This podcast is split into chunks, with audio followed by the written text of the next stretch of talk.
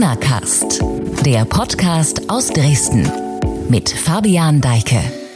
Ich glaube, das hatten wir auch noch nicht seit Beginn dieses Podcasts. Drei Tage hintereinander, drei neue Folgen. Irgendwann ist halt immer mal Zeit für Premieren.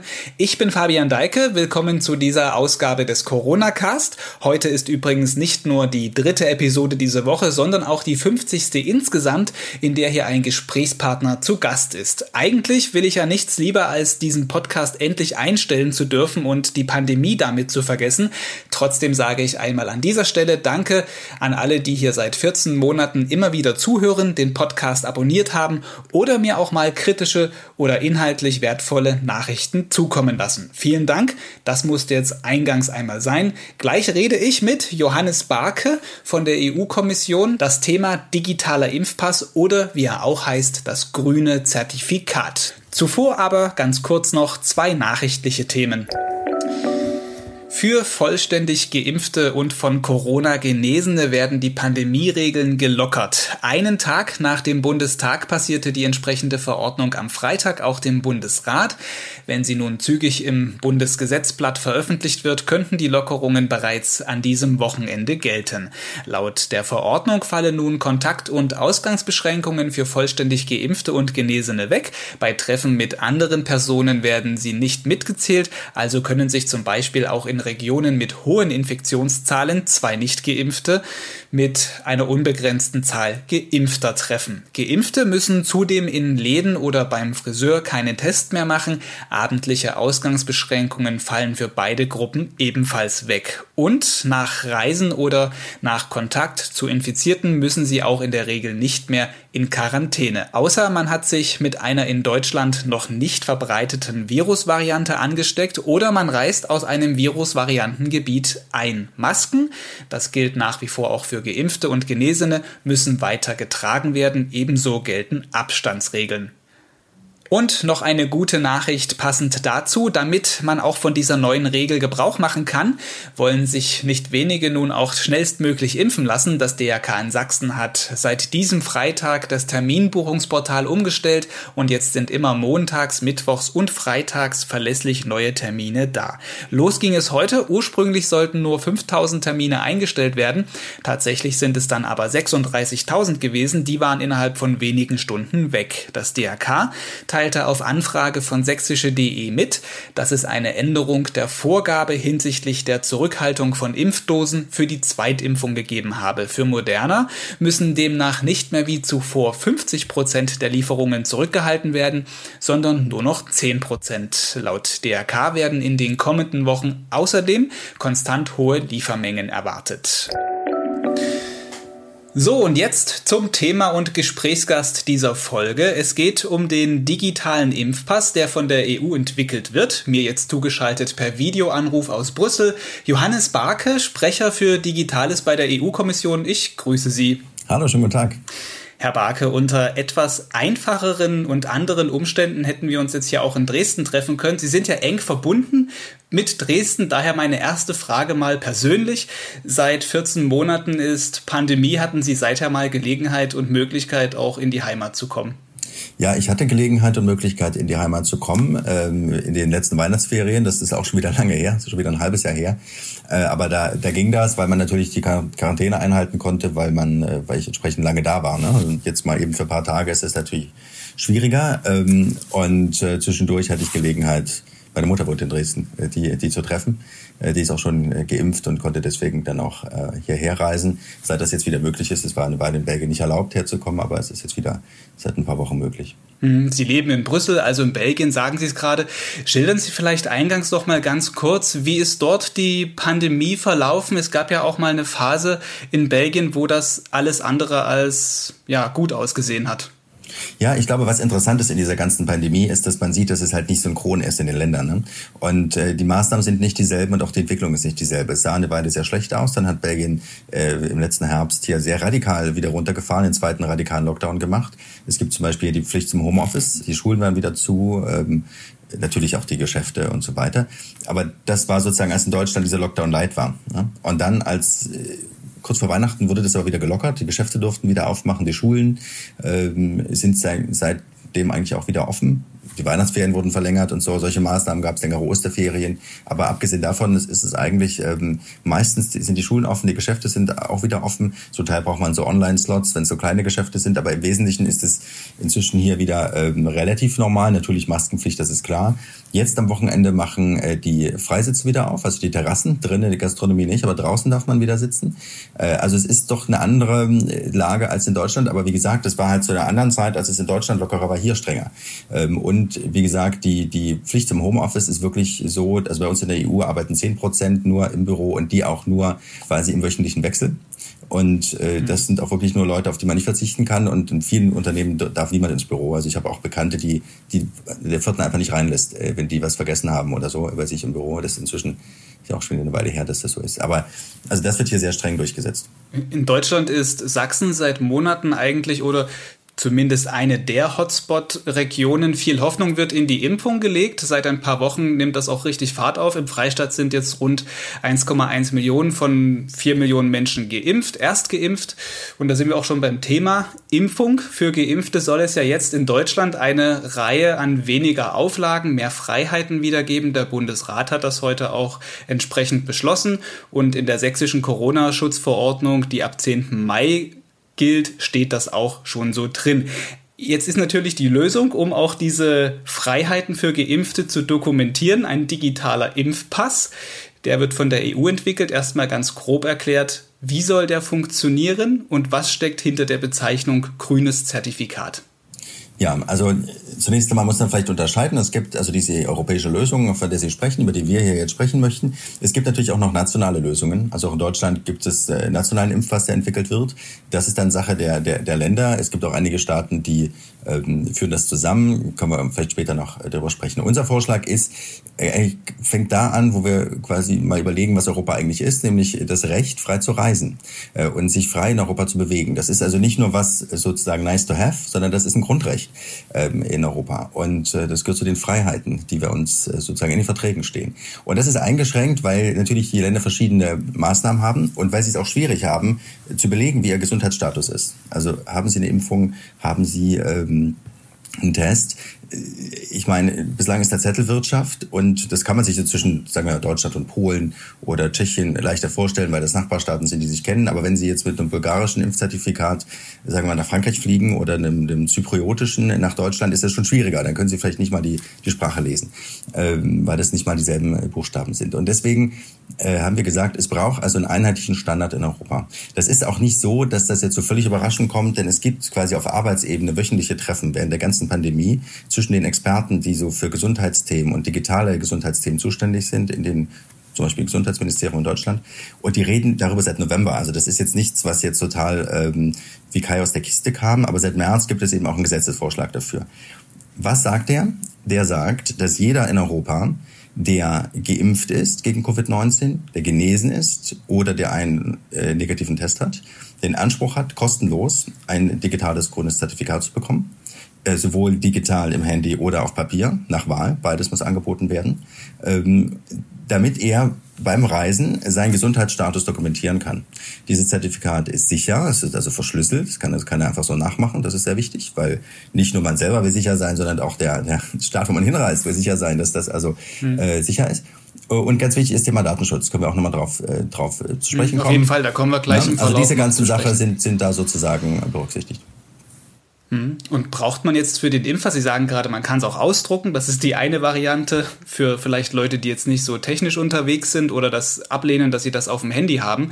Braucht man für den Impfpass dann eine separate App oder vielleicht jetzt mal für Deutschland gesprochen, ist das dann möglich, diesen europäischen digitalen Impfpass in die Corona-Warn-App oder eine andere App zu integrieren? Ja, das ist möglich. Das ist eine Sache, die jeder Staat für sich entscheiden muss, wie sie das lösen wollen. Ähm, national, ich kann vielleicht auch mal ein Detail darauf eingehen, was genau passiert äh, oder passieren muss, um diesen Impfpass ähm, sozusagen, oder diesen, ist ja nicht nur Impfen, ne, ist ja auch Testen und, und Genesung, wie ich schon sagte.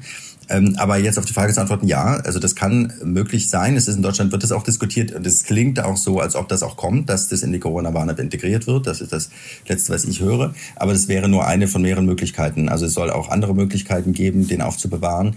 Ähm, was sie letztendlich aufbewahren müssen, ist ein QR-Code, also so ein Code, wie Sie ihn haben auf Boarding Passes, also äh, Bordkarten von Flugzeugen oder sowas, ne? Ähm, oder auf dem Bahnticket. Ne? Also so ein Code äh, haben Sie letztendlich, um den geht's. Und ob Sie den dann äh, ausgedruckt haben oder ob Sie den dann in eine spezielle App tun oder in die Integration in der Corona-Warn-App, das ist dann Ihnen überlassen. Aber genau das ist eine der Möglichkeiten, die diskutiert wird für Deutschland, ja.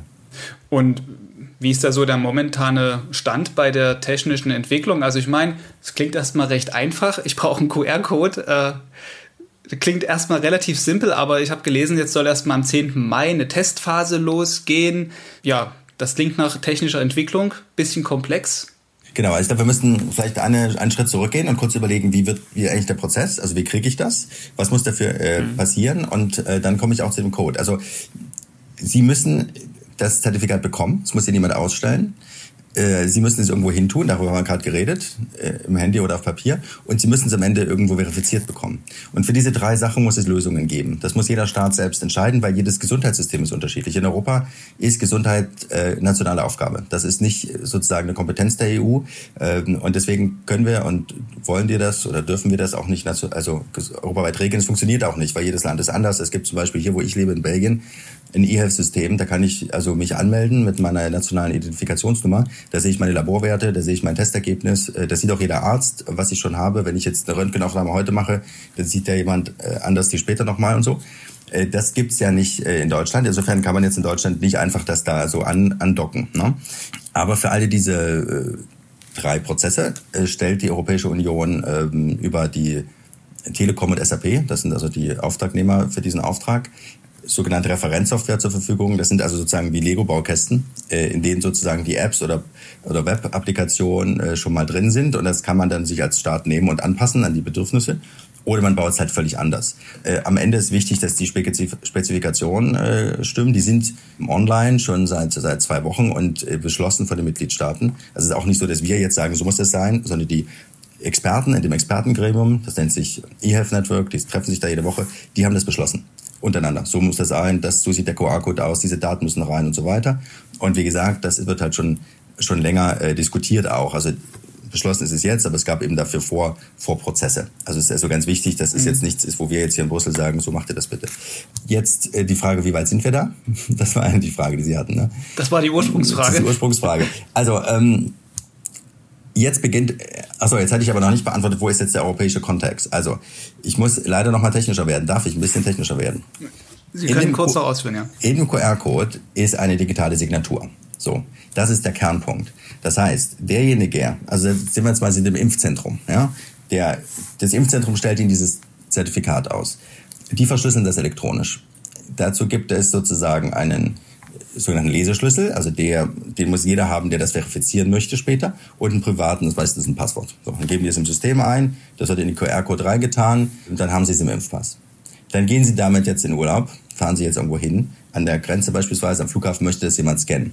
Die scannen das, was machen die? Die überprüfen die digitale Signatur. Sie überprüfen letztendlich nur, in Anführungsstrichen, hat die Stelle, die Ihnen das ausgestellt hat, die Berechtigung, das zu tun.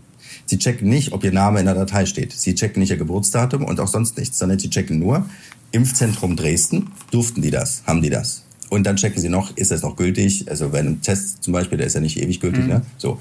Ähm, und hat da jemand vielleicht dran rumgemodelt an diesem QR-Code? Also ist der, ist der intakt? Ist da keine Veränderung am Code vorgenommen? Mehr wird nicht geprüft. Das, das, da kommen wir zum Thema Datenschutz.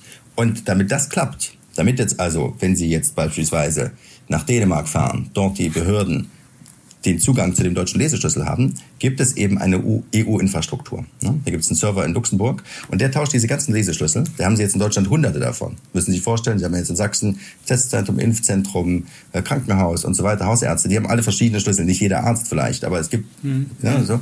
Und die tauschen die alle aus.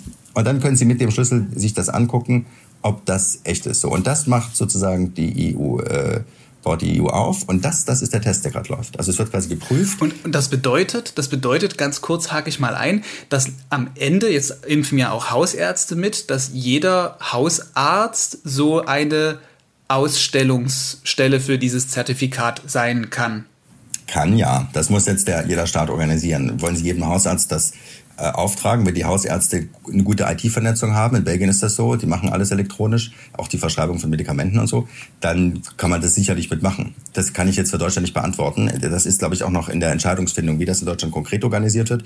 Aber äh, es könnte auch, es gäbe auch die Möglichkeit, dass sie zum Beispiel über die App generieren, ne? Also dass sie quasi hm. eine Bestätigung der Impfung kriegen, eine, eine, Nummer, die sie nicht fälschen können und darüber dann über die App ihr, ihr Zertifikat bekommen. Aber wenn sie jetzt sagen, ich will aber das auf Papier, braucht es dafür auch eine Lösung. Kann ich nichts hm. jetzt leider Was natürlich zusammen. auch bedeuten würde, wenn, ähm, um gleich mal konkret jetzt an diesem Beispiel zu bleiben, was muss ich tun, damit meine Impfung eben dieses grüne Zertifikat bekommt oder damit ich auf grün geschaltet werde.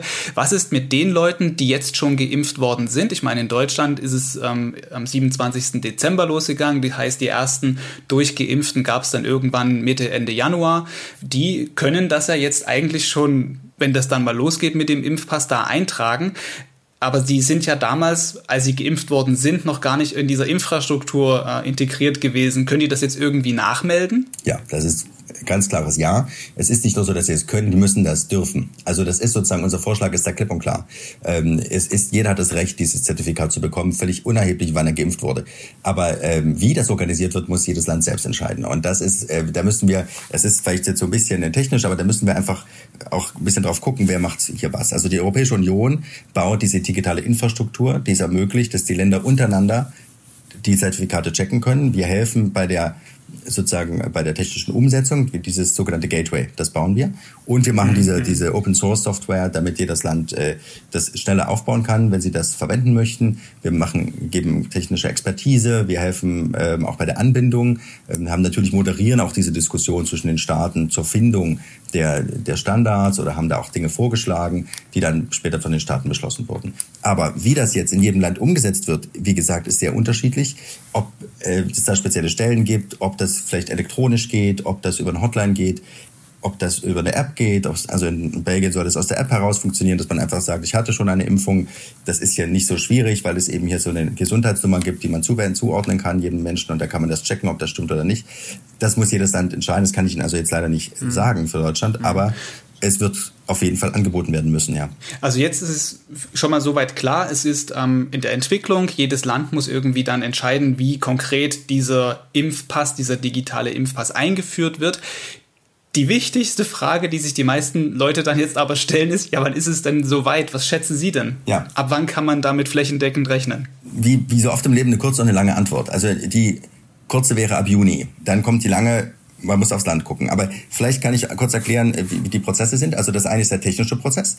Da machen wir eben diesen Test gerade. Der läuft jetzt ab, ab kommender Woche und äh, Deutschland macht ihn die Woche darauf. Und dann ist die sogenannte Anbindung, also das, das Live-Schalten ab Juni. Also in der ersten Junihälfte die meisten EU-Staaten, aber alle Staaten bis Ende Juni. Das heißt, bis Ende Juni sind sie alle am System. Jetzt brauchen sie aber das, die Ausgabe. Das heißt, das muss halt jedes Land selber sozusagen bis dahin auch aufbauen. Wir haben einige Länder, die sagen, wir sind im Juni fertig. Die sind jetzt schon, Frankreich sagt, wir sind jetzt mit allem fertig. Wir, uns fehlt nur noch die Anbindung. Das heißt, ab 1. Juni oder vielleicht wird es der zweite oder der dritte oder der fünfte, können wir diese Pässe ausgeben, verifizieren. Wir haben das sozusagen alles anders vorgearbeitet. Mhm. Das kann ich für Wissen Deutschland. Sie, wer so, Deutschland ist?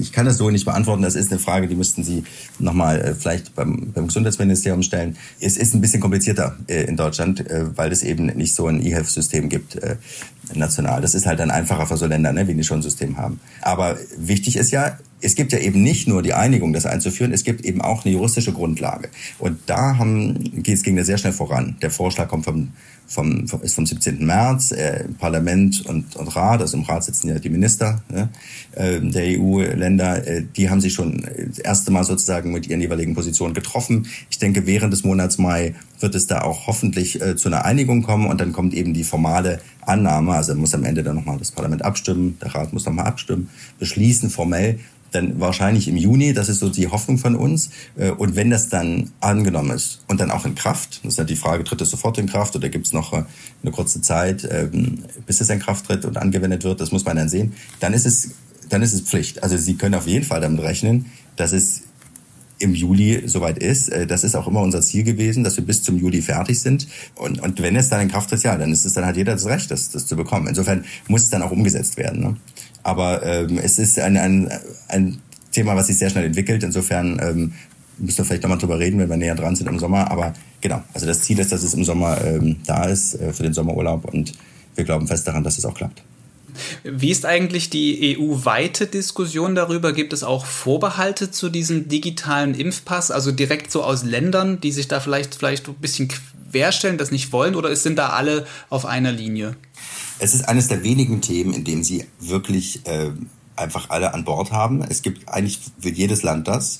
Es gibt dann auch das Parlament will das. Es gibt so ein paar äh, Fragen im Detail. Also das Parlament zum Beispiel hat die Forderung erhoben, dass Tests umsonst sein sollen. Das ist nicht direkt jetzt mit dem Impfpass verbunden, aber es hängt natürlich indirekt mit damit zusammen, weil Impfungen kosten ja auch nichts und so. Also das sind solche Fragen eher, aber die, die sozusagen der Mehrwert eines digitalen europäischen Passes, ähm, der ist äh, allen, allen bewusst.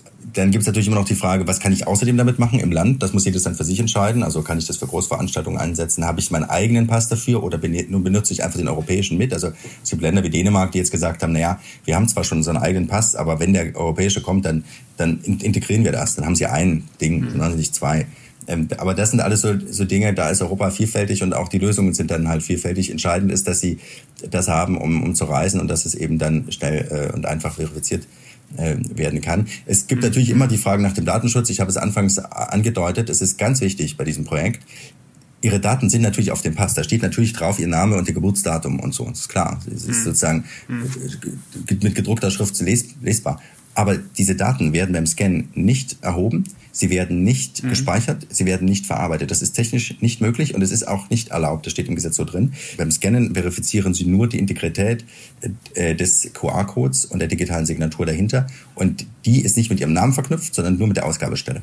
Ja, also das heißt, Menschen, es geht ja immer um Vertrauen, wenn es ja. so um so Datengeschichten geht, die ja, auch mit dem, also ich meine, für viele ist das unheimlich, da einfach irgendwo ein Handy an den Scanner zu halten. Da fragen sich dann doch schon manche, okay, wer liest jetzt hier da was mit. Also es ist tatsächlich so, dass nur ausgelesen wird. Ich fasse das nochmal ganz schnell zusammen, dass eben äh, der QR-Code von einer Stelle ausgefertigt oder angefertigt wurde, die dazu berechtigt ist. Was anderes findet da beim Scannen nicht statt. Wenn ich jetzt beispielsweise am Terminal im Flughafen stehe. So ist es und dass er nicht manipuliert wurde. Also im QR-Code ist sozusagen die Signatur der Stelle drin, sowohl als, als auch eben eine Kombination aus verschiedenen Elementen ihrer Persönlichkeit, also sagen wir ihren Namen, ihre Geburtsdatum und so, äh, sodass sie ihn nicht mir jetzt geben könnten, zum Beispiel. Sodass klar ist, das, das haut da nicht zusammen. Ähm, genau, aber mehr nicht. Tangiert hatten wir vorhin auch schon mal das Thema, also der Impfpass, der ist ja für Geimpfte, wenn man so will, ein Eintrittsticket zurück ins normale Leben. Die, die jetzt sich nicht impfen lassen wollen oder es noch nicht geschafft haben, sich einen Termin zu holen, die schauen jetzt zuerst mal zunächst in die Röhre. Glauben Sie nicht auch, dass dann so ein Konzept wie dieser digitale Impfpass, der ja einen großen Nutzen bringen soll, auch ein Stück weit weiter zur Spaltung der Gesellschaft beiträgt? Ich meine, das treibt in der gesamten EU ja viele Menschen um. Wie steht da die EU zu dieser Frage? Wie wird das diskutiert? Naja, das ist eine sehr wichtige Frage. Ich denke, deswegen ist es ja auch so, dass der das Zertifikat, das EU-Zertifikat eben auch genauso gilt für Genesene. Man muss ja darf ja nicht vergessen, es gibt Menschen, die hatten Covid, die dürfen gar nicht sofort geimpft werden, auch wenn sie wollten, äh, weil man eben da ein paar Monate warten muss. Das ist vielleicht gar, gar nicht deren, ähm, deren Wunsch, aber es ist leider also medizinisch so. Und, ähm, und eben auch für die Tests, also dass man immer zumindest die Möglichkeit hat, sozusagen dieselbe Flexibilität und dieselbe Bequemlichkeit äh, zu haben, sage ich mal, dieselben Nutzen, auch wenn natürlich der Test kürzer gilt, wenn man jetzt sagt, ich möchte oder ich kann mich nicht impfen lassen. Ähm, das ist ganz wichtig. Wenn man es nur für Impfung machen würde, dann hätten Sie, das hätten Sie völlig recht, wäre das ein großes Risiko. Äh, das, das kann ja keiner wollen und äh, genau, also deswegen ist es wichtig, dass es sozusagen inklusiv ist äh, und dass es mehrere Möglichkeiten gibt, dieses Zertifikat zu erhalten. Jetzt mal noch so ein bisschen eine rechtliche Frage ersetzt dieser Impfpass, dieser digitale Impfpass die Papierwirtschaft. Ich bin noch vor der Wende geboren, sogar habe einen so ein rotes Buch noch, diesen DDR-Impfpass und dann zusätzlich noch dieses gelbe Heftchen. Also ich schleppe immer zwei Hefte mit zum Arzt. Kann dieser Impfpass der EU perspektivisch auch dieses Gezettel ersetzen? Ist das angedacht, das noch viel größer zu machen als jetzt nur auf Corona zugeschnitten? Das ist witzig, meine Mutter hat mir jetzt äh, letztens den roten Pass auch mitgebracht, den hat sie wiedergefunden. Ich habe das vor Jahren mal umschreiben lassen in den gelben. Bin ich auch einfach deutsch. Ähm, nein, das ist so, das ist sogar andersrum. Also dieses Instrument ist wirklich nur für die Corona-Krise. Es steht auch im Gesetz drin, es wird, sobald die WHO sagt, die Krise ist vorbei, die Pandemie ist vorbei, wird es wieder abgeschaltet. Ähm, und es ist nur für Corona. Also Sie können jetzt nicht äh, Ihre Masernimpfung da eintragen lassen oder sonst irgendwas. Ähm, die Frage, ob man langfristig irgendwo dahin kommt, dass man das alles elektronisch hat äh, und vielleicht auch grenzübergreifend nutzen kann, äh, das ist sicherlich eine sehr wichtige Frage. Also ob man in der Zukunft mhm. vielleicht auch hier im System sehen könnte, welche Impfungen ich früher in Deutschland hatte. Aber das ist hier nicht das Ziel. Hier geht es wirklich um die Wiederherstellung der Reisefreiheit äh, oder die Erleichterung der Reisefreiheit und nicht um, um sozusagen eine europäische Gesundheitskarte oder sowas. Also das ist, ähm, wie gesagt, ähm, ist wirklich nur an die Pandemie geknüpft und auch ähm, mit so einer automatischen ähm, Abschalteinrichtung sozusagen im Gesetz vorgesehen. Ich glaube, wir haben schon sehr viele Aspekte jetzt hier, die das ganze Thema umreißen, erklärt. Ein Aspekt fällt mir gerade noch ein. Zum Thema Fälschungssicherheit. Sie sagten gerade, es wird geprüft auch, ob da irgendwas am QR-Code manipuliert wurde, wenn er denn, wir bleiben mal bei dem Bild, am Flughafenterminal gescannt wird. Theoretisch kann ja diese Verifizierung eines Tests in einer Apotheke stattfinden oder bei einem Arzt oder wo auch immer. Also es gibt doch da, es ist, man hat immer mit, mit Menschen auch irgendwo zu tun.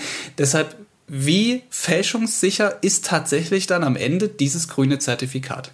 Ja, ich glaube, das ist eine ganz wichtige Frage, die Sie stellen. Aber hier muss man unterscheiden zwischen der, dem Zertifikat, was sicher ist. Und deswegen wird es elektronisch signiert und der Zettelwirtschaft, die nicht sicher ist. Und auf, wenn Sie auf Basis der, einer unsicheren Zettelwirtschaft ähm, oder eines unsicheren Papierdokuments, also will auch nicht, das soll ja nicht abwertend klingen, ähm, ein digitales, sicheres digitales Zertifikat erstellen, dann haben Sie da das Problem an der Schnittstelle. Ja? Das heißt, der Apotheker oder der Arzt, der, der vielleicht nicht die Zeit hat, schnell drauf guckt, sagt, ja, sieht okay aus, ähm, und der vielleicht nicht die Möglichkeit hat, das zu prüfen, weil Sie vielleicht keine Datenbank haben, in der man eine Stelle Abfrage ja, Es kann ja auch könnte. jemand mit einem Impfpass kommen, guter Aufkleber reingeklebt und schon sieht's offiziell aus. Ja, die, die, die Anleitung wollen wir jetzt vielleicht hier nicht ergeben, aber äh, das ist das, das ist das Hauptproblem. Sie müssen sicherstellen, dass, dass das verifiziert ist und dass Sie nicht aufgrund eines schnellen Blickes in ein gelbes Heftchen sowas sicher, einen sicheren Pass generieren. Und das muss halt jedes Land äh, sicherstellen. Ähm, idealerweise haben Sie halt ähm, irgendwo hinterlegt, wer geimpft wurde. Gibt, äh, gibt es also quasi nicht nur eine handschriftliche Erfassung der Menschen, die sich eine Impfung geholt haben und können das vielleicht da abrufen.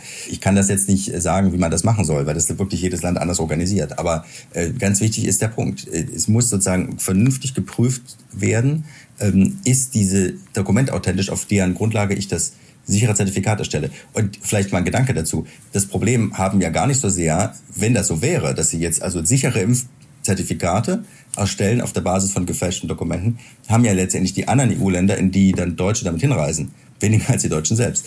Ähm, insofern haben, hat auch Deutschland auch Interesse, glaube ich, dass, dass die andere EU sich sicher sein kann, äh, dass die Gäste aus Deutschland ähm, vernünftige Zertifikate haben und, und quasi einen Prozess entwickeln, in dem das, ähm, in dem das sozusagen vernünftig verifiziert wird. Äh, das ist sicherlich eine Herausforderung für die Nachmeldung. Äh, wenn Sie jetzt die Impfung erhalten, ist es sicherlich anders, weil da haben Sie ja den Nachweis. Da kommt, da kommen Sie ja im Impfzentrum mit, mit der Nadel im Arm, ja, da können Sie das ja quasi verifizieren, wer da geimpft wurde. Aber ja, nochmal, das ist, ähm, da gibt es aber technische Möglichkeiten. Also es ist jetzt nicht so, dass, dass Sie, dass nur das auf den, auf den Blick hinauf sozusagen ähm, auf den Blick hin reichen muss. Also da gibt es technische Möglichkeiten, das, das zu machen. Das wird im Moment auch erörtert. Da gibt's, sind Gespräche im Gange und ich glaube, in den nächsten äh, ein, zwei Wochen wissen wir da mehr, wie das genau laufen soll. Was ich auf jeden Fall sehr spannend finde, ist Ihre Perspektive, die Sie jetzt einnehmen, da gesamteuropäisch das zu betrachten und wie verhältnismäßig, das lese ich jetzt hier mal zwischen den Zeilen heraus, doch wenig digitalisiert das deutsche Gesundheitssystem im Vergleich zu anderen ist. Ja, es ist jetzt nicht meine Aufgabe hier, das, das zu bewerten. Ich meine, jedes Land hat einfach eine andere Geschichte, Struktur. Es gibt, es ist ja auch nicht nur die Digitalisierung im Gesundheitssystem, die relevant ist. Es ist, äh, gibt wiederum ganz tolle Vorteile in Deutschland. Ich mache mal ein anderes Beispiel. Wenn ich in Deutschland zum Arzt gehe, dann lege ich meine Karte hin. Als es mal die Praxisgebühr gab, gab es einen großen Aufschrei. Hier in Belgien zahle ich immer Cash, jedes Mal. Da ich, muss ich Geld rausholen am Ende. Ist eine komisch, auch in Frankreich ist das so, da habe ich auch gelebt, das ist genauso. Äh, und sie kriegen von der Kasse nie alles wieder, immer nur so, äh, sagen wir, 80 Prozent. Und das ist völlig normal dass wir jedes Mal ein bisschen draufzahlen. Das ist in Deutschland unvorstellbar. Also es ist nicht so, dass man jetzt alles, also ne, ähm, immer nur also sozusagen schlecht reden an der Stelle, aber mir geht es halt konkret um diesen, diesen Digitalisierungspunkt. Ne? Naja, es, es, es, ich meine, es, es ist so, dass Sie natürlich, wenn Sie ein Gesundheitssystem haben, was schon stark digitalisiert ist, und das kommt ja in Deutschland, äh, dann haben Sie natürlich viele Erleichterungen. Ähm, und insofern ist es gut, dass Deutschland dabei ist, das zu machen. Und äh, sicherlich hat diese Pandemie gezeigt, wie in vielen Bereichen des Lebens, dass das sehr nützlich ist, auch es gibt ja nicht nur dort, auch bei E-Learning und, und E-Meetings und so einen enorm, enormen Zuwachs, dass Leute sich da mehr mit beschäftigen und, und Unternehmen da mehr investieren in Digitalisierung und auch im Gesundheitssystem zeigte sich eben, dass es, dass es eine gute Sache ist, das voranzutreiben. Ja, also ich für diesen Podcast ja auch davon unheimlich profitiert, dass das alles über Videokonferenzen funktioniert. Ich glaube, da hätte vor 14 Monaten auch keiner dran gedacht, dass das alles über diese Wege möglich ist. Herr Barke, das waren eine ganze Menge Informationen zu diesem recht doch komplexen Thema. Vielen Dank, dass Sie sich die Zeit genommen Sehr haben. Sehr gerne. Und uns die hier wichtigen Fragen zum digitalen Impfpass erklärt haben. Eine Frage noch am Ende. Planen Sie eigentlich einen Sommerurlaub, vielleicht in und um Dresden? Ja, tatsächlich, tatsächlich tue ich das. Ich plane einen Sommerurlaub in und um Dresden ähm, im, im, Juli und äh, hoffe, dass ich dann mit einem äh, grünen europäischen Zertifikat äh, einreisen kann und äh, vielleicht kontrolliert es ja auch einer und ähm, dass das bis dahin alles steht. Ja, genau. Dann freue ich mich, wenn Sie nach Dresden kommen. Vielleicht sieht man sich ja. Das war Johannes Barke von der EU-Kommission, Sprecher für digitale Themen. Tschüss, Dankeschön. Ja, damit geht diese Folge Corona Cast zu Ende. Die 50. mit einem Gesprächsgast hier, nächste Woche dann die 51. Es geht, Überraschung, noch einmal ums Impfen, genauer gesagt um die Impfzentren in Sachsen und das, was dahinter steht, nämlich das Buchungsportal. Ich spreche mit Kai Kranich, dem Sprecher des DRK Sachsen und der bringt seinen IT-Fachmann mit, der uns einmal genau erklärt, wie was in diesem komplexen System funktioniert und was die Kniffs und Tricks sind, damit die Terminbuchung Buchung auch wirklich klappt. Das Gespräch dann nächste Woche. Der abschließende Hinweis hier wie immer noch zu dieser Folge passende Inhalte verlinke ich wie immer in der Beschreibung der Episode. Damit tschüss und bis nächste Woche.